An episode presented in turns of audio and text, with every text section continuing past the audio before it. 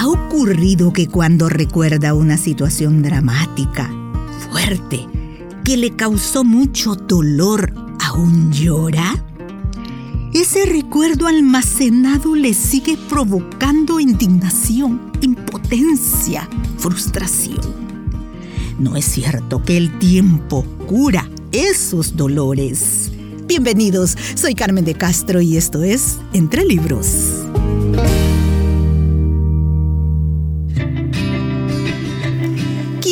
Desconectó el cerebro? Es el título del libro que leo para usted. El desperdicio tóxico generado por pensamientos tóxicos pueden provocar las siguientes enfermedades. Diabetes, cáncer, asma, problemas de piel y alergias, solo por mencionar algunas, dice en la contraportada de este libro. Me parece importante conocer cómo nos afectan los pensamientos tóxicos que a veces hasta abrazamos sin darnos cuenta del daño que nos ocasionan. La lectura de hoy nos permite comprender un poco más qué es un pensamiento tóxico.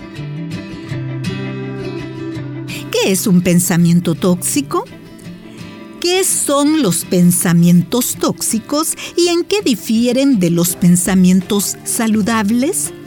Los pensamientos tóxicos son aquellos que desencadenan emociones negativas y de ansiedad que producen sustancias bioquímicas que causan el estrés en el cuerpo.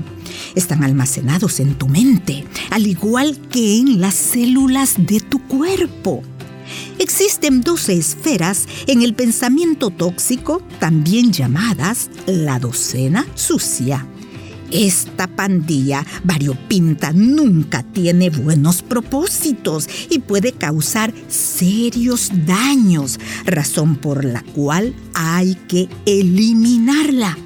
Eso es precisamente lo que logrará el barrido de cerebro que he desarrollado. Es una serie de preguntas sustanciales que hará pasar en tu cerebro por un proceso de desintoxicación. La sorprendente verdad es que cada pensamiento, ya sea positivo o negativo, atraviesa el mismo ciclo cuando se forma. En esencia, los pensamientos son impulsos eléctricos, sustancias químicas y neuronas. Se parecen a un árbol con ramas. En la medida que los pensamientos crecen y se vuelven permanentes, crecen más ramas y las conexiones se vuelven más fuertes. A medida que cambiamos nuestro pensamiento, desaparecen algunas ramas, se forman otras nuevas, cambia la fuerza de las conexiones y las memorias se conectan en red con otros pensamientos. Qué increíble capacidad tiene el cerebro para cambiar, rehacer conexiones y crecer. En el sentido espiritual, esto es renovar la mente. Al pensar, tus pensamientos se activan, lo que a su vez activa tu actitud, debido a que esta es la integración de todos tus pensamientos y reflejan tu estado de ánimo. Esta actitud se refleja en las secuencias químicas que se liberan las actitudes positivas producen la secreción de la cantidad de sustancias químicas y las actitudes negativas distorsionan las secreciones químicas de modo que interrumpen su flujo natural. Esto significa que tu mente y tu cuerpo están ligados en realidad de forma inherente y que esta conexión comienza con tus pensamientos. La ciencia del pensamiento es muy apasionante. Si queremos llegar a comprender cómo nos vemos afectados de manera negativa en nuestra vida mental y en nuestra conducta, debemos identificar cómo este proceso se puede ver interrumpido por los pensamientos tóxicos en nuestro cerebro. Comenzar a comprender cómo se forma un pensamiento e impacta nuestras emociones y cuerpos, tenemos dos opciones.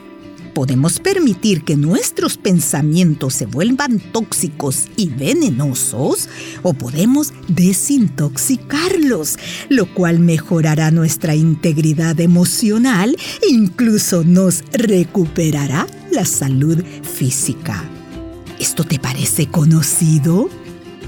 Hoy te he dado a elegir entre la vida y la muerte, entre bendiciones y maldiciones. Ahora pongo el cielo y a la tierra como testigos de la decisión que tomes. Ay, si eligieras la vida para que tú y tus descendientes puedan vivir. Deuteronomio capítulo 30 y versículo 19. Finalizo con la afirmación de la escritora. Tus pensamientos pueden arrasar con el estrés y hacerte más inteligente, más sereno y darte el control de tus emociones. O pueden hacer justo lo contrario. La decisión te pertenece a ti. Con esto me despido. Que el Señor le bendiga y hasta la próxima.